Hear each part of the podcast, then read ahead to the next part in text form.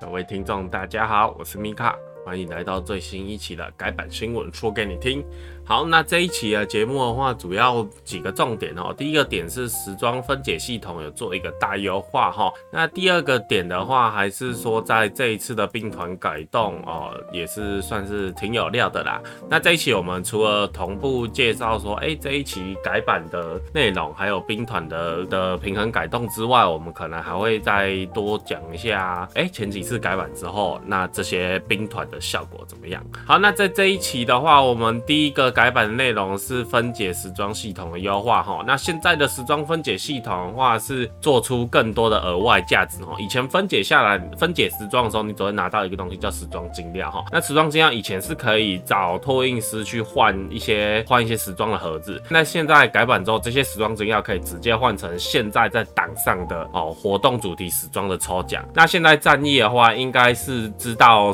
抽时装这件事是一个有多赚的东西了哈。那所以说他们。现在的做法是越来越像一般线上游戏化的一个趋势哦，它会在每个期限内推出一定档期的主题服装哦，然后还会有同时复刻以前就有的主题服装哦，那就是一个档期一个档期这样出，那有点像是限时卡池还有常驻卡池的这种概念呐哦。那现在分解时装除了就是时装精料以外哈，你可能还会拿到所谓的珍藏断片跟珍藏精魄哈。那珍藏断片的产品。片啊哦，就这样，珍藏残片的获得主要是透过分解时装还有个性化道具获得哈。那其实主要就是指时装还有就是像动作哦这种东西可以拿到珍藏残片，那它是算蓝色的道具哈。那另外一个叫珍藏精魄的部分是分解精良以上的品质哦才会获得的一个几率性道具哈。那所以说珍藏精魄的话是一个比较难取得的道具。那这边官方有说在日后的活动里面，就是你可以去拿这些珍藏。残片哦，珍藏精魄，然后还有时装精料，这三个道具你都可以在以后的活动去兑换或者是去取得。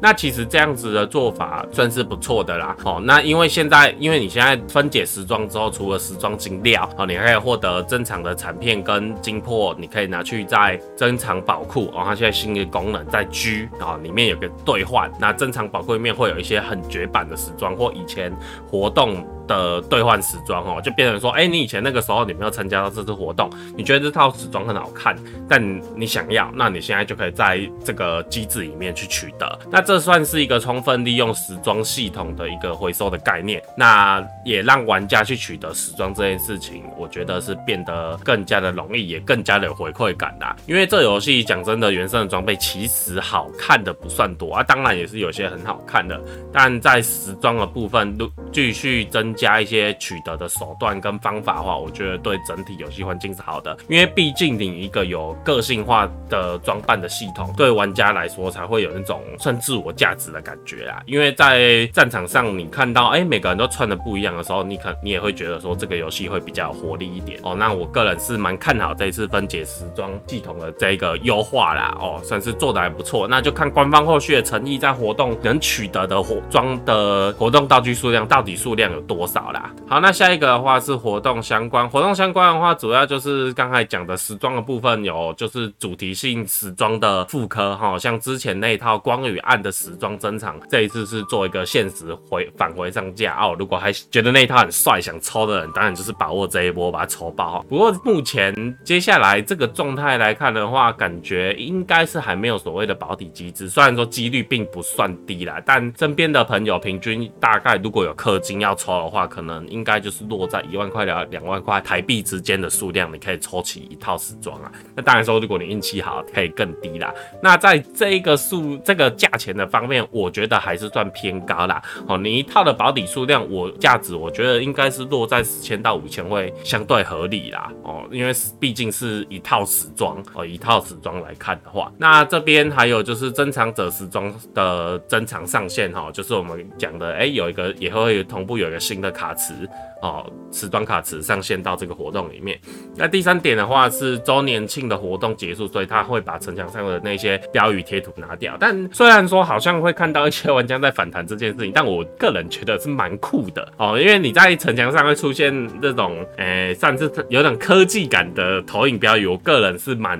觉得蛮对我的胃，我也觉得挺有趣的。因为如果这这东西你做得好的话，未来甚至可以跟你的领土战机制做结合哦，让一些领土战的盟哦，他们可以去哎、持有城池上面可以做一些广告文宣。那如果说你之后再去强化每个城的它的独特性的话，我觉得这些标语可能可以起到一些很有趣的效果或作用。我觉得算是玩家互动的其中一环啦。那我不是很能明白那些反对的人的心情是怎样，是电脑会 lag 吗，还是怎样？还是说觉得太丑？我个人是觉得蛮有趣的，就很有线上游戏的感觉啦。毕竟战役虽然说是中古世纪的这种打这种战争游戏哦，但有时候也是会出现一些很奇怪、很不符合世界观或时代性的东西出现啦。我是个人是觉得还好。那我觉得在战战役这种游戏，因为目前算是难能可得，增加它的游戏性或者是它的感觉，我觉得会对整个游戏的环境会更加的好。好，那接下来我们介绍这一次系统优化部分。好，那这次系统优化主要是新增，你可以直接在兵团选择的界面去做哦，不对，在兵团等级提升界面直接去使用断兵令来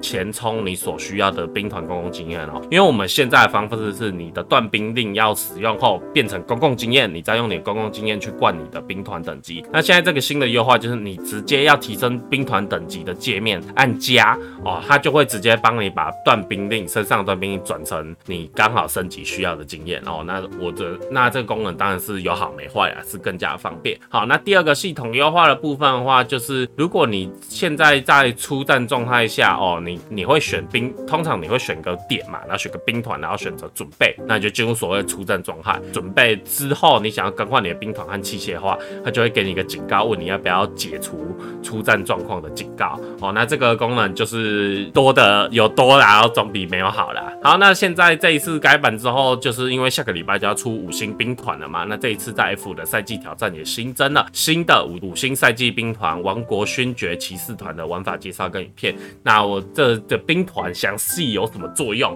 哦，我们可能日后会。用之前其他节目档次的方式，然后我们再来跟大家一起分析探讨这些兵团有什么效果哈。好，那接下来是 bug 的修复优化部分哈。那这一次在武将相关的话是修复的比较多，像是技能的效果低于描述的效果的问题哈，像是关刀的威震八方、刀盾的千斤坠哦，它实际上的效果会是低于描述的状况，是这一次有修复。好，还有像是刀盾的震苍穹，然后还有火。冲的叙事、战矛的蝮蛇哦，都是有一个效果跟实际状况不符合的状况啊。那我就在之前的吐槽就一样，就是说，哎、你的企划组跟你的城市组是不是都是分开在进行的？哦，没，这数值没调好或没协调好的错误，好像蛮常发生的哦。工程师做自己的香，吃自己的香蕉，然后企划组发自己的文章。这这个武将部分还有一个，主要是长枪的碎石之枪的一个符。符文，那提升的切割破甲跟冲盾级冲击力不足的问题也做了一个修复哈。那这个部分的话，应该就是原有的效果没有表现出来的问题而已啦哈。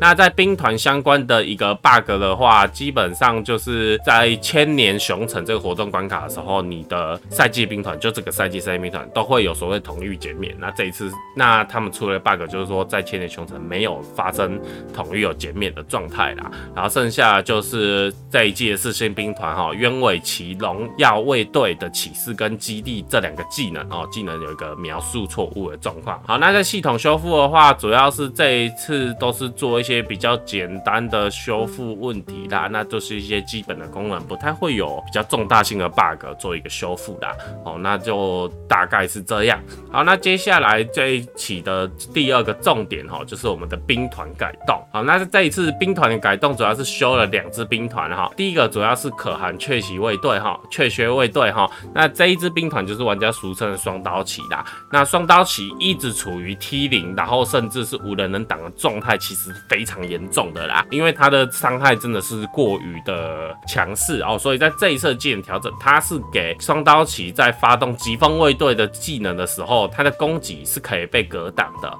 哦，同时它的攻击判定下降了十八趴的宽度哈，那来就是下调它的攻击范围的判定的意思啊。好，那这一个改动的话，基本上就是让双刀旗去强化它绕背的特性。啊，因为刀旗的特性就是跑得快哦，跑得贼快，所以说双刀旗理论上正面冲进去可以杀人，这个状态的确不应该要在这个平衡下要被实现。哦，所以说在这一次的一个改动之下，它让双刀旗的正面削砍能力做了一个大幅度的消减，主要的状况是说，你现在你的主要输出手段哦，你的攻击会被格挡，哦，来表示说你只要打在盾上，你就是没有伤害的。哦，所以接下来的双刀旗你要进行的攻击手法一定就是绕背，那其实这样子算是对刀旗跟枪旗做了一个分别哦，做了一个主要的分别，你可以给刀旗高伤害、高机动性，但随之而来你应该要有给它对应的弱点。哦，所以我觉得这次双刀旗的改动是非常不错，它不是说去无脑砍双刀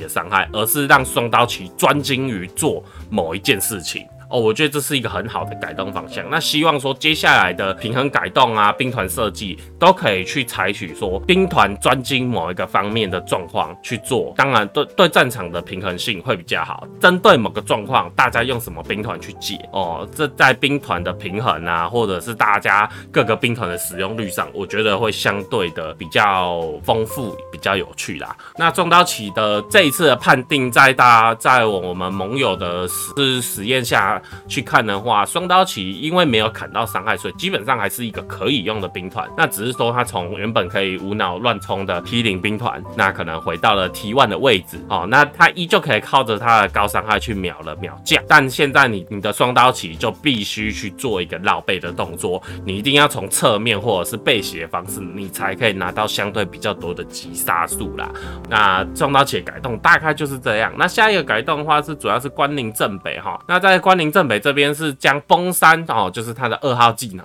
好的冷却时间从十九秒调成十五秒，那持续时间的话从三点七提升到了四秒。那这技能破军哦，就是如果你点下线哦，会点出来一个技能，三号技能破军，那它的盾击冲击力是提高了二十一趴，盾伤提高了十二趴，并且帮崩山的盾击冲击提高了十六趴哈。那最后一个改动是三眼冲的开火延迟降低了三十趴，每一次开火射出的子弹从两发变成三发哦。那那在关宁这边正北哈是做了一个史诗级的全面强化啦，那基本上就是补足关宁正北现在遇到的是伤害不足的问题啊，所以说关宁在这一波伤害的 buff 强化之下，还有技能组冷却的下调之下，其实他的正常的表现真的是可以从准备从 T two 跳到 T 一点五左右了哦。那在这改版之后，就是因为现在录音是周日嘛哦，改版之后大概在周之前我们做了一些测试，可以发现说关宁在之前的改动已经有回来一些，基本上已经是来到 T 二的位置，就是在某些情况下，你去挑铁憨憨敲双刀旗哦，或者或者搭配武将破阵，是可以去吃尝试去吃末刀的状况哦。那这一次技能的调整之后，它变得更加的比较不需要那么高难度的技术门槛和技术空间哦，会变得比较好上手一些啦。那也让这一支兵团的一个价值，当然就是从所谓的 T two 当然是往上延伸，不敢说应该到 T 万但应该最少有 T 一点五，那这个可能看个人的游戏手感哦。那我们实特状况下，通常我们是会开三破军做进场哦。那进场做一顿扫荡之后，接下来补二的崩山。那因为崩山现在技能的冷却有调过了哦，所以说崩山打完之后，你是非常有机会在同一波团战里面再开到第二次崩山的。这样子的改动，就是让正北这一支我以前说过靠技能吃饭的骑兵，真的是得到一个非常好的特色跟概念。它的特色更加的明显，而且它的特点也有凸显出来，就是它的技能的搭配的效果啊，还有冷却，它可以在团战中用技能做出更多的操作。我觉得这一次改动是真的让正北哦，有一个非常好的一个表现。那这一次的改动也可以看到说，哎，制作组在平衡方面，哎，似乎开始抓到一些感觉了。哦，不是说去无脑的改伤害换伤害，而是去凸显他的技能特色跟战场定位。哦，那这一次正北的回归跟双刀骑的一个一个特性加强，我觉得都是相对健康的改动，也没有说出现什么比较负面的状况。虽然很多人可能觉得说，哎，双刀骑好像变笨了或怎样，但我觉得他主要是说区隔了正常的特性的状况下，让双刀骑在这一波表现可能会有一些独特的限制，而不是无脑强啦。那对整个环境也是相对健康。然后正北的出现的话，它基本上就是去帮助原本骑兵无法应付的工作哦，变成由正北去负责。比如说像是骑兵对骑兵的克制哦。正北也可以担任，尤其是双刀起哦，正北是非常的 counter 双刀起的，跟他对撞直接先枪开一波，冲锋互撞了之前枪先开一波，削弱双刀骑下，接下来三技开下去，二技开下去，双刀起基本上是很容易就会被正北团灭的哦，几乎是可以只准一直到两只做一个全吃的一个动作、哦，然后还有像是铁憨憨啊，或者是说。配合武将破阵的陌刀啊，这些状况也吃得更好，因为之前的关宁镇北虽然做得到，但做的其实都是蛮自己要付出蛮高的损失，也不算是 counter。但现在这一波伤害的 buff 还有技能调整之后，让他可以做到 counter 这几队兵团的一个效哦。那大家真的可以试试看关宁正北的效用，真的是算不错。好，那在上一次之前的改动之里面，我们其实有比较关键的主要是女武神哦。在女武神的改动的话，上一次是去做一个技能的改造，那数值方面没有做什么调整。那在技能改造上期，我们去做了实测之后，发现原本在枪盾列阵的状况下，其实是没有太大的改变。就如果你点上线走巨马线的女武神的话，其实效果上是没有什么太大的改变。那主要的点还是在你的剑盾模式哦，就是你的小盾形态下的女武神哦，它的技能的改动之后，它的伤害其实获得了史诗级的加强哦，因为原本的真的是小盾状态真的是没什么伤害，然后要弹也其实也还好。那所以说在这一波改动里面，女武神直接，如果你只不要把你的兵团训练转成下线。之后，你的建筑形态是有着爆发性的输出的哦。现在女武神是可以直接去硬撞陌刀。哦，然后甚至把陌刀吃光的哦，吃光甚至还存留半队以上的效果哦，所以现在的女武神，个人是推荐大家可以试试看玩下路的剑盾模式哦，它有着大盾的军魂，然后扛着小盾的伤害，感觉在现在的场次应该是可以做出不错的表现哦，大家可以有空可以试试看。好，那最后的话就是在上一次改动里面有个二星哈，有一次各二星的头毛手和黄香君，这一次也做了一个在我们。我们史特州真的是做了一个不错的改动哈，河皇香军现在的头毛冲锋跟他的头毛真的是做了非常好的搭配，在头毛过后，其实史特州是可以再紧接着发动头毛冲锋，只是他会先冲一下，然后停下射完，他继续往前冲。哦，那效果没有说你直接用头毛冲锋那么好。哦，但是在这样子的通连续的头毛状态下，我觉得伤害是不错的。哦，甚至说你这一支兵你不能当做是头毛兵来对待会比较，算头。头毛可以当做是送他的。送给他的技能哦，你可以投一次哦，投个一次到两次，然后看准时机，看准敌人技能结束的时机，或者是敌人的屁股，搭配用你的头毛冲锋，其实是可以做出蛮高额的伤害哦。在我们实测之下，你甚至去撞已经蹲下五秒过后的铁人哦，你都是可以想办法屌他的屁股是可以屌吃一波的啦。我觉得他的伤害是真的不错，可以在蛮快的时间内就吃掉铁人这种血量的兵团哦，尤其是在欺负一些近战兵的话，他现在的。效果是真的不差，而且毕竟它只是二星而已啊，你当然不能期待说它可以秒五星或做什么奇怪的事情，但是在空隙中，哎、做一点骚扰哦，或者是说在冲人家屁股的时候用那个头毛冲锋，哎、效果是真的不错。而且本身头毛兵是持有隔部分格挡值，所以在平 A 的状态下也不会差到哪里去哈。其实相对目前来说，狼山手刀盾的状况来说，同样二星兵来看的话，我觉得河皇香君也是一个非常好的选择，因为我们也有试过说头毛香君跟狼山手刀盾进行对撞，河皇香君的效果是远远都比较好的，甚至是可以在超过半队存活情况下，把直接把那个狼山手刀盾全部吃光的。好，那在大概。这一次的改动大概就是这样了哈。那主要还是说，哎、现在兵团的平衡改动真的是走向哎、开始有战场分工的状态。但其实现在的战场评分机制还是存在着非常大的问题啊。这几天也是听到蛮多盟友在抱怨说，哎、我辅助积分这么高，怎么排名还是这么下面哈？那就是看接下来不明到底有没有心要去做。